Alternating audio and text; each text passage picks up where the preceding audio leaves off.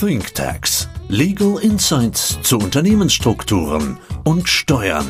Und wenn man nur mit Steuern steuert, steuert man in die falsche Richtung. Nur zwei Dinge auf dieser Welt sind uns sicher. Der Tod und die Steuern. Steuern sind zwar nicht alles, aber alles ohne Steuern ist nichts. Herzlich willkommen zu einer neuen Folge ThinkTax. Heute mit mir im Studio Christoph Hübner. Hallo Christoph, grüß dich. Hallo Marc. Schön, dass du hier mit dabei bist. Wir haben uns heute hier im Studio mal wieder zusammengefunden, weil wir am vergangenen Freitag ein Gespräch mit einem Mandanten hatten, der überlegt hat, sich eine Ferienimmobilie auf Ibiza zu kaufen.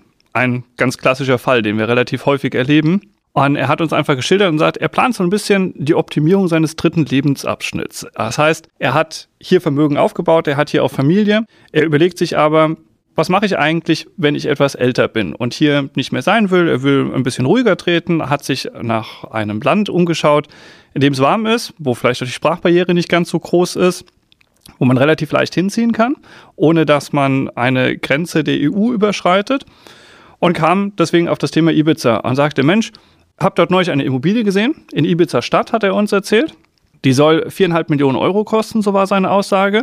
Und er sagte, was meinten ihr? Die kaufen wir einfach mal, oder?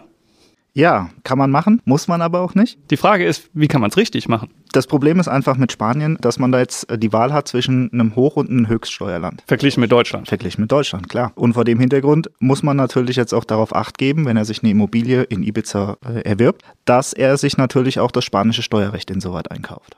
Er kauft sich das spanische Steuerrecht ein. Lass uns da ganz kurz stehen bleiben, damit wir jeden mitnehmen. Er ist ja nach wie vor wohnhaft in Deutschland. Und deswegen unterfällt er natürlich auch mit seinem Welteinkunftsvermögen gesamt dem deutschen Steuerrecht. Aber warum kommt er ins spanische Recht? Ja, also Deutschland knüpft die unbeschränkte Steuerpflicht immer an den Wohnsitz oder den gewöhnlichen Aufenthalt.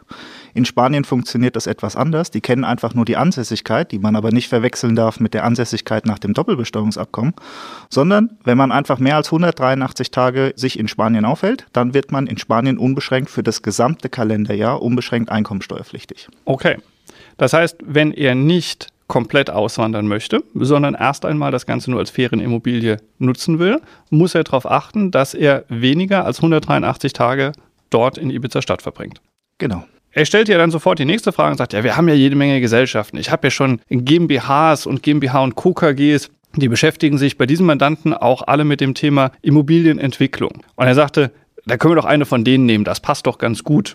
Und du hast gleich gezuckt. Ja, also es gibt ja drei Varianten, die man machen kann. Was passiert, wenn er es direkt erwirbt? Was passiert, wenn er eine Gesellschaft dazwischen schaltet? Und da die Frage, nimmt er eine Personengesellschaft oder eine Kapitalgesellschaft? Und entsprechend ergeben sich halt unterschiedliche Steuerwirkungen.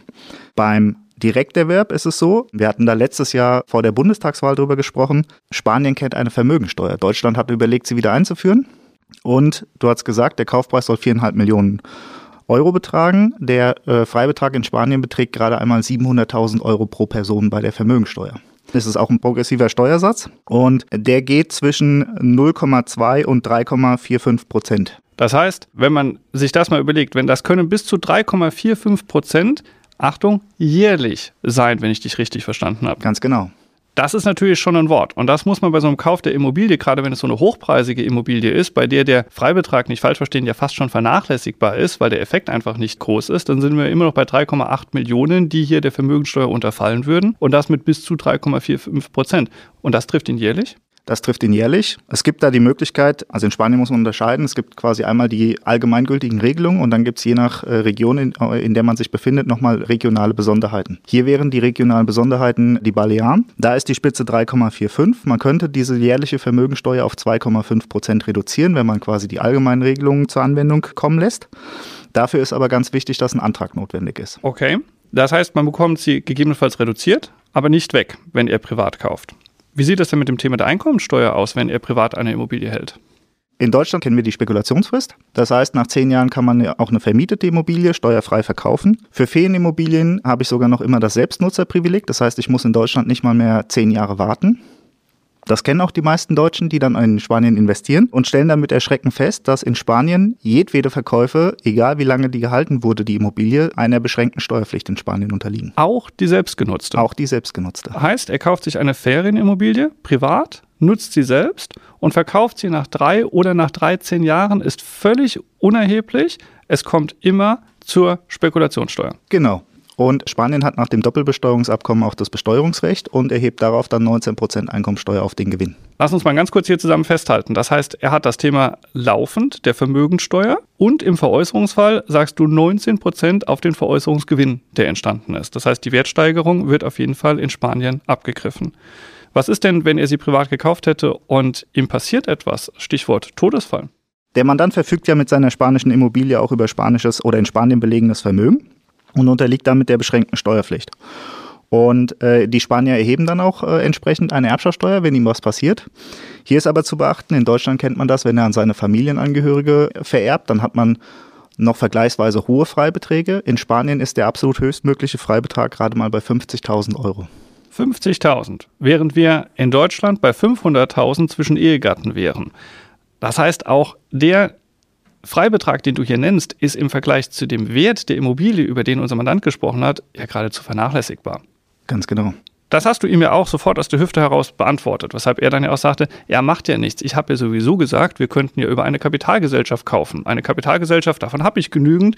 Die haben sowieso Immobilien, die alle entwickelt werden und relativ schnell wieder, wie man so schön sagt, gedreht werden. Die kann doch auch die Ferienimmobilie halten. Genau, könnte sie. Aber da muss man ja beachten, der Gesellschafter muss dann auch seiner Kapitalgesellschaft eine Miete bezahlen. Und bis vor ein paar Jahren ging man immer davon aus, dass diese Miete lediglich fremdüblich sein muss. Das heißt, er muss die, eine Miete zahlen, die jeder fremde Dritte gezahlt hätte. Dann ist aber der Bundesfinanzhof auf den Plan getreten und hat gesagt, nein, ein normaler, ordnungsgemäßer Geschäftsführer würde ja quasi nicht eine Immobilie erwerben, wenn daraus ein Verlustgeschäft entstehen würde.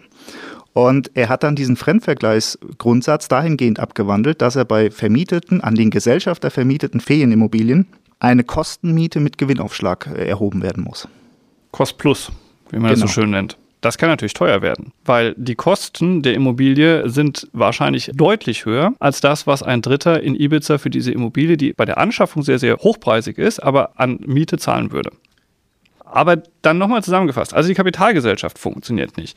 Wenn er privat kauft, hat er das Problem, der Einkommensteuer mit der Spekulationszeit, dass er jederzeit 19% Gewinn versteuern muss.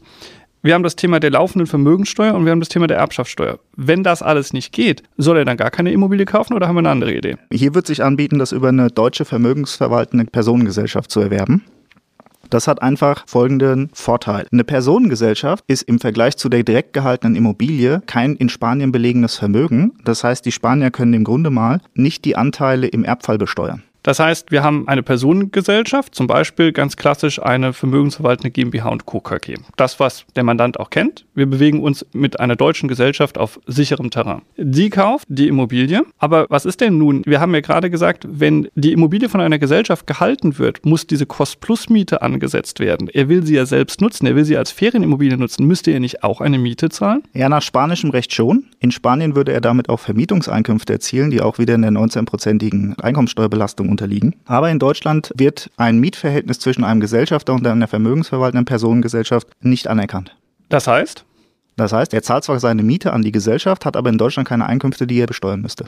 Verstanden. Das heißt, er zahlt die Miete an die Personengesellschaft und mit dieser Miete könnte er auch die Kosten decken. Er hat ja laufende Kosten, die da drin entstehen. Jetzt haben wir zwar in Spanien 19% Steuerlast, aber eben nicht in Deutschland. Genau. Was ist denn mit dem Thema der Vermögenssteuer, die du vorhin angesprochen hast, die jährlich kommt? Auch hier dasselbe wie bei der Erbschaftssteuer. Wir haben per se erstmal kein spanisches, in Spanien belegenes Vermögen. Das heißt, eine Vermögensteuer kommt nicht zum Tragen. Es gibt da zwar eine Ausnahme im Doppelbesteuerungsabkommen, dass man quasi sagt, wenn das Gesamthandsvermögen der Gesellschaft sich zu mehr als 50 Prozent aus in Spanien belegenen Immobilienbesitz zusammensetzt, dann kann das in Spanien der Vermögensteuer unterworfen werden. Das gilt aber nur nach dem Doppelbesteuerungsabkommen. Im nationalen Recht hat Spanien eine solche Klausel nicht. Das heißt, Spanien dürfte in dem Falle eigentlich gar nicht besteuern. Heißt zusammengefasst, vermögensverwaltende Gesellschaft, Personengesellschaft ist eigentlich das Mittel der Wahl. Genau. Er zahlt eine ganz normale, marktübliche Miete an die Gesellschaft. Die wird nur mit 19 Prozent versteuert in Spanien. Er braucht aber ja auch Geld in der Gesellschaft, damit die Immobilie bewirtschaftet werden kann. Vor allem nimmst du ihm mit dieser Gestaltung diese laufende Vermögensabgabe, die dort droht, die Vermögenssteuer in Spanien, kannst du damit umgehen, dass wir eine deutsche GmbH und Co. KG dazwischen schalten und er kann sie perspektivisch einfach selbst nutzen. Er kann sie als Ferienimmobilie nutzen und er bewegt sich, so habe ich dich verstanden, auf dem Gebiet des deutschen Erbschaftssteuerrechts. Absolut richtig. Perfekt, aber das ist auch eine super Lösung, die wir für ihn umsetzen können. Genau so. Herzlichen Dank, Christoph. Danke auch.